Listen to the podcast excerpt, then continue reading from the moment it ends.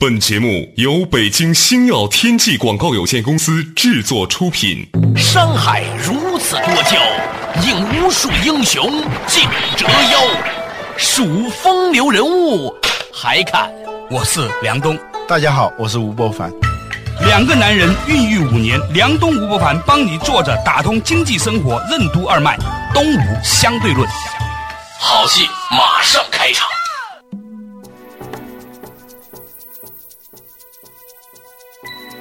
作者打通经济生活任督二脉，大家好，欢迎收听东吴相对论，我是杨东，对面依然是二十一世纪商业评论主编吴不凡，不凡你好，大家好。昨天晚上很郁闷，嗯，参加一个饭局，由于呢鄙人呢痛风犯了。所以呢，就拖着腿就去了。结果来跟我吃饭那哥们儿呢，是本来向我讨教养生秘籍的，仰天长啸。他说：“哎呀，原来你也会病。”我说：“谁告诉你我不会病？我之所以开正安，就是因为有痛风的这个顽疾啊。当年两千零二年的时候，有一天晚上，突然第一次膝盖开始痛。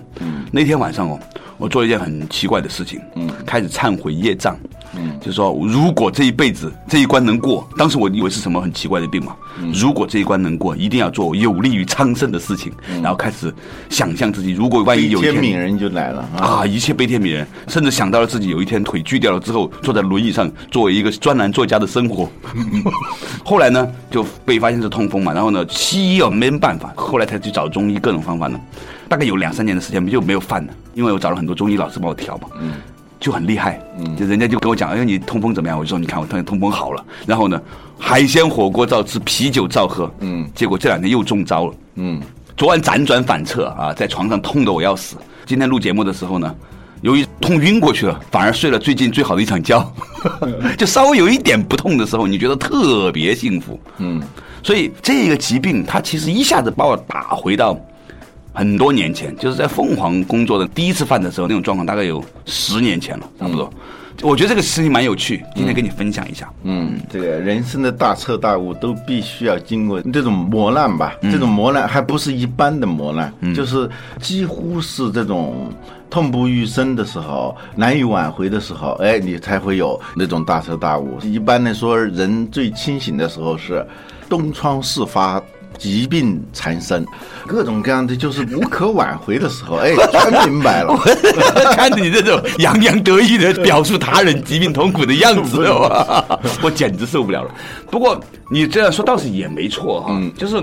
你知道痛风是那种很痛的的嘛，是吧？我不知道跟痛经比和跟小小孩比是怎么样，没试过哈。但是我觉得对于我来说，那也是一个很奇怪的经历。那这叫刻骨铭心呐，就它是直接直接在骨头里面痛，嗯，这刻骨铭心。所以每一次痛风的时候呢。我都变成了一个好人，嗯，慈悲善喜，看谁都觉得人家是好人。然后呢，稍微有一点不痛的时候，就特别感恩，嗯，啊，过一段时间没事儿又重新飞扬跋扈，太讨厌。对，这其实既是一个很深刻的哲学问题，也是一个很深刻的经济学问题啊。怎么说嘛？丹麦有个哲学家，我们不管他的名字了，很难记啊，说了大家也记不住。他说，人生啊，其实很奇怪的，我们往往是对一些特别小的痛苦、小的烦恼很敏感。空空调一下子不凉了。今天买菜的时候，谁又今天少炒了五分钱？对 对，买菜的时候给我的那个东西故意给少了，等等，我们就会很烦恼这些小事情。一旦是那种大灾难降临的时候，我们就反而是心悦诚服的，口服心服的就接受这个状态了。突然一下子一场地震，一场火灾，把你的房子毁了，这个时候你反而平静了。这是一个很奇怪的一个现象啊！小痛小苦，我们是很敏感的啊，我们会很容易愤愤不平，但是大痛。反而让你平静了，反而让你老实了，就跟股票一样，跌个百分之十五啊，你很痛苦、焦躁不安；真跌了百分之八十，你舒服了，我天天 看也不看了，跟从来没买过一样，这钱根本就不是我的了。我见过一张照片很有意思，就是英国的一个家庭，他们在家里头一个大的 house，不是这种小公寓啊，就是独栋的这种别墅式的房子。哎，着火了以后，一家人站在着火的那个房子前头，安全距离以内，让旁边的人给他们照相，这是合影留念，脸上都是那种微笑的那 种那种，因为 标准的这拍照的神对奇，吧对对，？都在说茄子了。对，平时谁家拿你一个杯子，你可能都要生气。他为什么那个时候有那种心态？因为他知道无可挽回了，这个东西已经不是你的了。这种心态很微妙，你怎么理解这个东西？啊，我觉得就是人的贪婪呐、其实是有一些原则和底线的。当你没得贪的时候呢，你就变成了一个好人了；嗯，其实这里头 当就你有点机会贪的时候呢，你就变成一坏人。其实就是对于你自身的原来的那个资产的估值，或者是所有权的一个认定。嗯，因为我们生下来是什么都没有的嘛，对，赤条条衣服都没有啊。对，渐渐渐渐的就有了这个，有了那个，完了就会把这些东西都划定为这是我的。嗯一旦这个东西失去一点点，我们就会很不高兴。对，这个行为心理学上讲，就是说人对得到的东西嗯是不敏感的，嗯对于失去的东西是非常敏感的。比如说公司里头涨工资，给你涨个两百块，嗯你没有什么感觉的。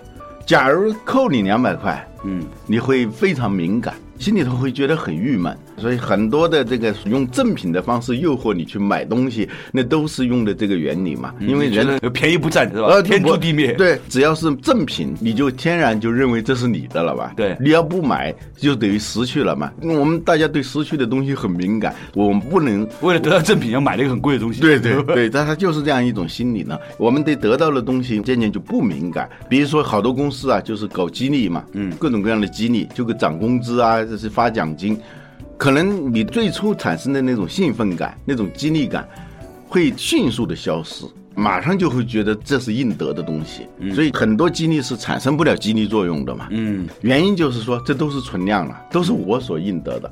这个时候呢，他的兴奋点呢，一个呢是怕现有的东西失去了以后，你会产生一种痛苦感，嗯，或者是你希望得到一个东西没有得到，而且人呢，往往认为你是应该得到的，你没有得到，你会产生痛苦。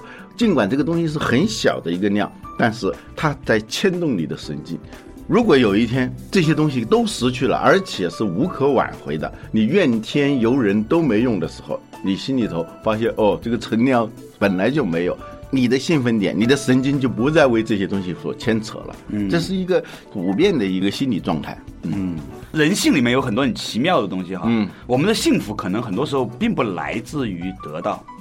我们的幸福很可能来自于全部没有了之后再给你一点儿，对一下子觉得很舒服了。稍事休息，马上继续回来。东吴相对论，为什么说人在东窗事发、疾病缠身的时候是最清醒的？人为什么总对小的痛苦和烦恼抱怨愤懑，对大的灾难反而能平心静气地接受？为什么在通常情况下，人们并不能意识到安全、健康和良好的生态环境带给我们的价值？为什么说疾病和灾难的意义就在于可以让人重新核算自己的资产？欢迎收听《东吴相对论》，本期话题：疾病的救赎之上期。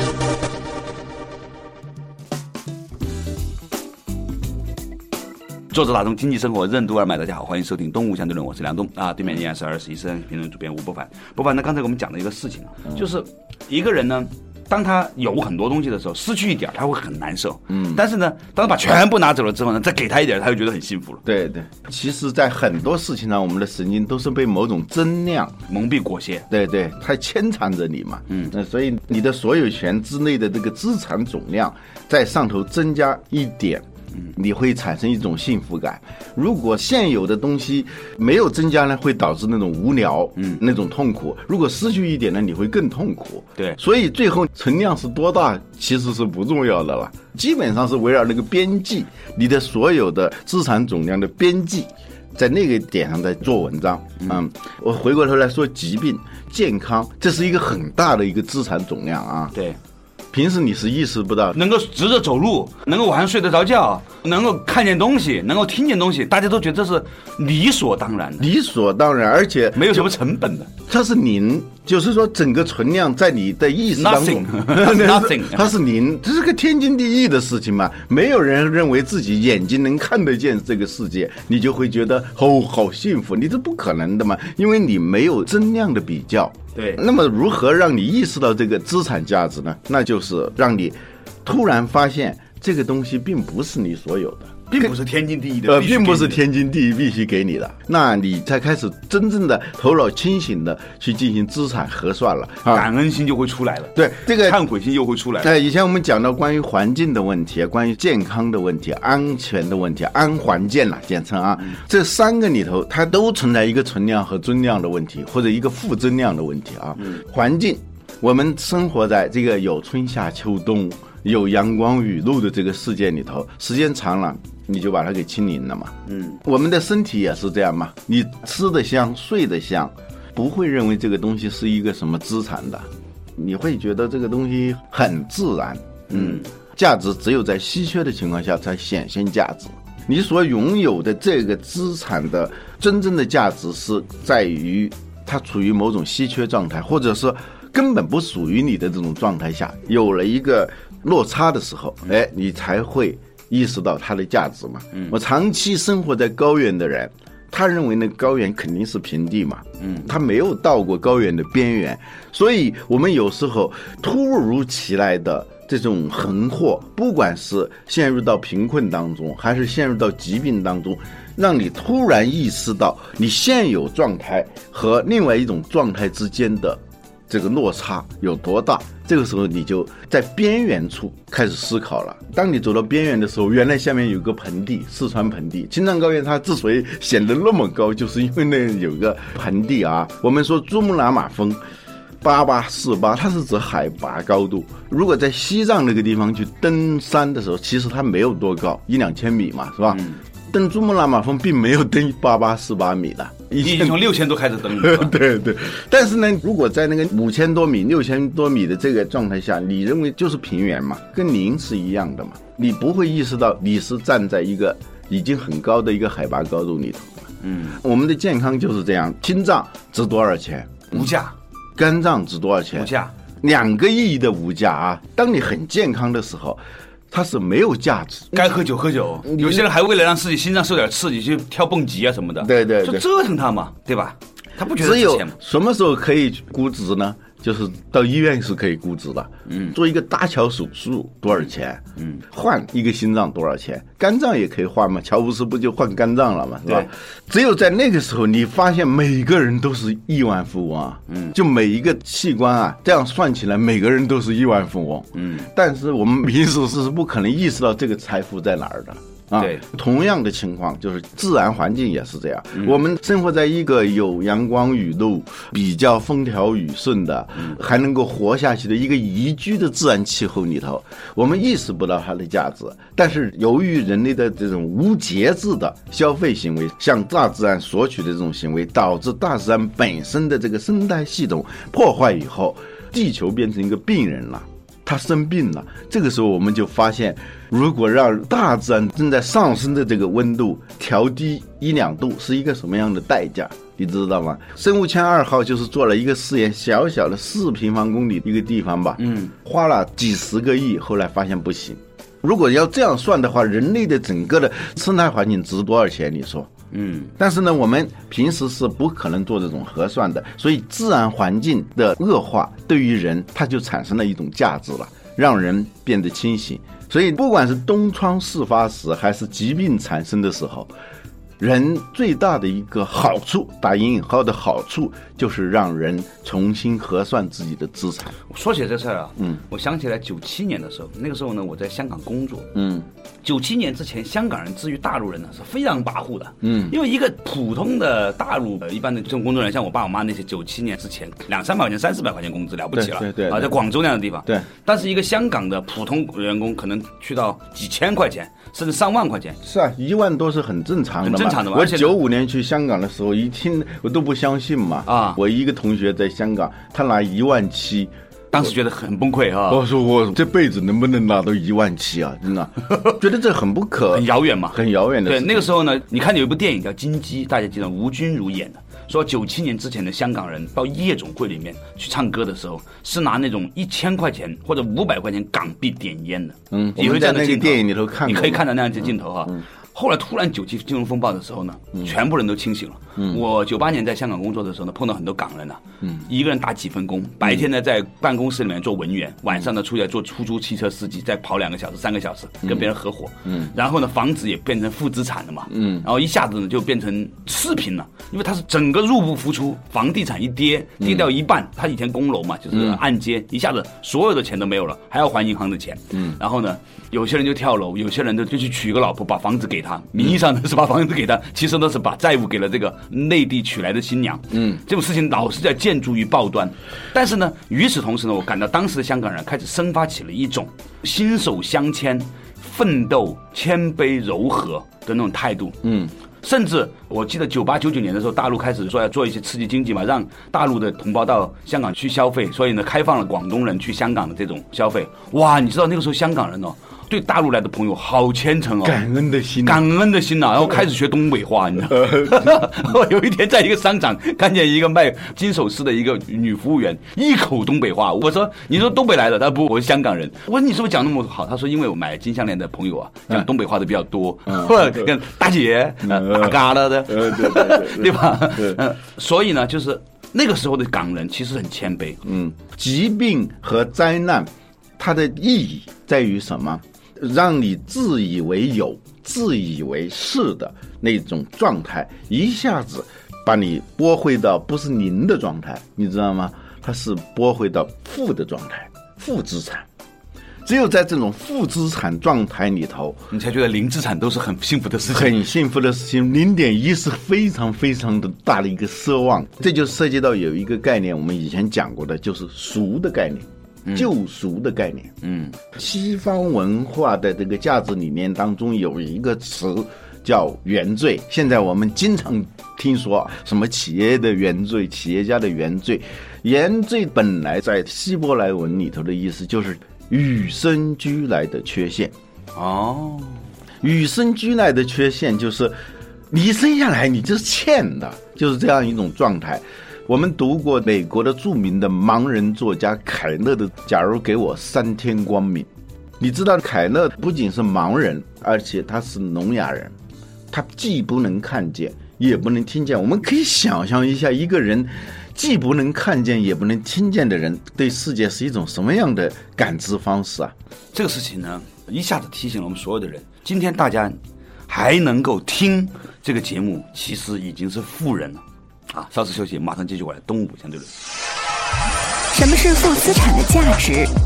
为什么说拥有负资产的人对资产的感知能力格外敏感？亿万富翁稻盛和夫出家为僧后最大的感知是什么？身患顽疾的曾国藩为什么能做到勤谨恒？人人都懂得正确选择，为什么做起来格外困难？欢迎继续收听《东吴相对论》，本期话题：疾病的救赎之上期。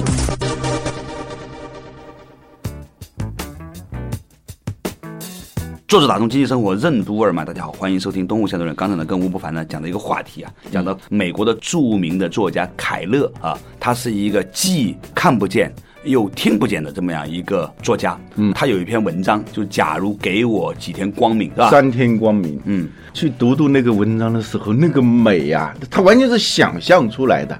假如上帝突然有一天告诉他，你生下来不就是什么都看不见，什么都听不见吗？嗯，给你三天假，或者说把从你这样一个黑暗的、没有光明、没有声音的世界里头释放出去三天，给你三天的时间，你会做什么？那他会认认真真的规划每一分钟。只有这三天的时间啊，就像一个关在监狱里头判无期徒刑的人、终身监禁的人，给他三天时间去监狱外头，他会每一分钟都会认认真真的规划。凯勒他在那篇文章里头对整个世界产生那种奇丽的那种想象。第一，我要见谁？我要知道彩虹是什么颜色的，我要知道森林里头那个鸟叫，阳光穿透那个树叶。照到地上的那种感觉，哎，他从来没见过，他怎么能写得出来呢？他看的都是书，你知道吗？盲文盲文是摸的书，他认识一个字有多难，你知道吗？当他第一次知道这个水是什么意思的时候，就是他的老师，嗯，让他那个手去感受水，水龙头底下，嗯，因为他跟世界的接触只有触觉了，对，然后老师就在他的手掌心里头写 Water W A T E R，不能说呀，只能反复的写这几个字母，一次又一次啊，他知道这叫 water。然后呢，这个 water 他是看不见的，再用盲文让他去认这个字，嗯，逐渐逐渐，他是每一个字是这样学会的，通过盲文就读了。怎么学爱情这种字哦，太复杂了，太复杂了，想都不可想象。你看他写的那个书里头，我们正常人是写不出那种充满着想象力、那个文字的优美程度，完全是我们没法企及的。在那种情况下，他要去想象在三天之内，你想走遍整个世界三天的时间啊，嗯，至少他要去看一看。达芬奇的名画吧，嗯，他都无数次的想象过，嗯，他没有看见过嘛。当我们很抑郁的时候啊，去读读那篇文章，假如给我三天光明啊，我觉得心情就会好得多。回过头来，关于负资产的问题，负资产的价值，当我们陷入疾病的时候，是用你的话说是生命资产，嗯，陷入了一个。负资产的状态，嗯啊，一些富翁突然有一天由于投资不慎，从亿万富翁一下子变成亿万富翁了，就是那个负债的负了。这个时候，真的是他感知世界的方式是完全不一样的。嗯，稻盛和夫讲的那个，就是说他为什么要去做和尚啊？嗯从一个亿万富翁去做个和尚，你知道最大的心理落差是什么？就是突然意识到贫困，这个世界什么都不是你的。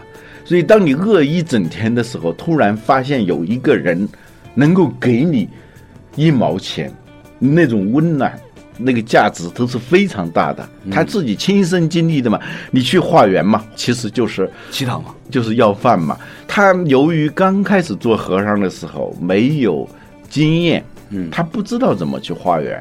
就像我们从来没卖过东西的人在街上去吆喝，你是放不下那个面子的嘛？你想想，一个拥有两个世界五百强公司的人，嗯，突然有一天到街上去化缘，就那种感觉，他是缺乏这种生存技能的嘛？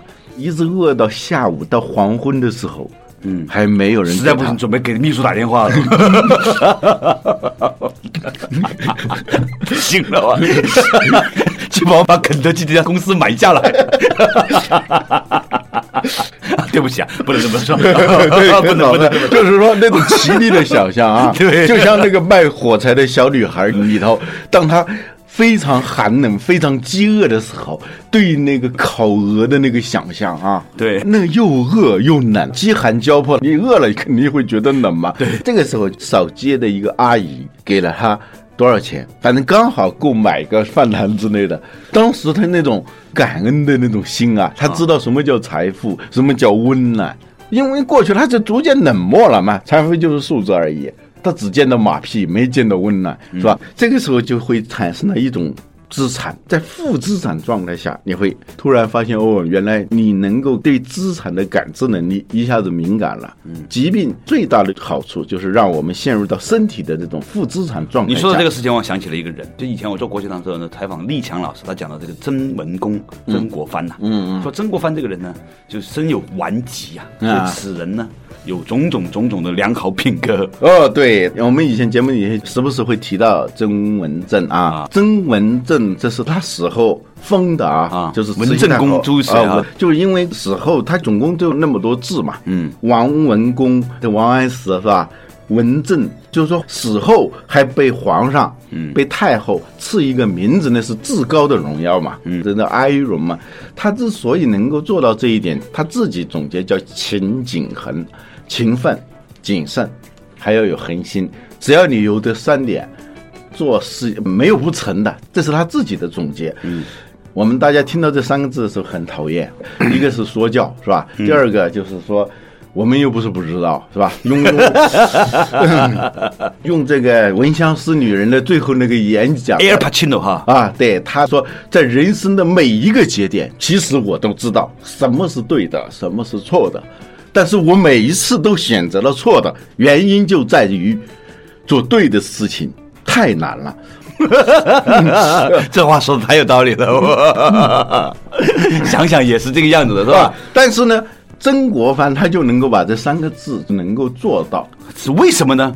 原因呢，我仔细分析啊，读了多少年曾国藩，一直呢就还没搞明白为什么他能做到，我做不到呢？他对自己的评估是智力中等偏下，嗯啊，然后外貌当官还是要讲这个东西的嘛，相嘛也是中等偏下，出身就是一个农家子弟嘛，是吧？嗯。但是能够做到官居一品啊，成为什么中心就是大臣啊。大臣嘛哈，在在因为他整个大清江山晚了很多年崩塌，嗯，原因不是这三个字，我觉得根本的东西不是这三个字，而是因为他有一种疾病，有一种与生俱来的欠缺，有一种与生俱来的负资产，这什么病呢？是一种严重的癣皮肤病啊，啊，皮肤病。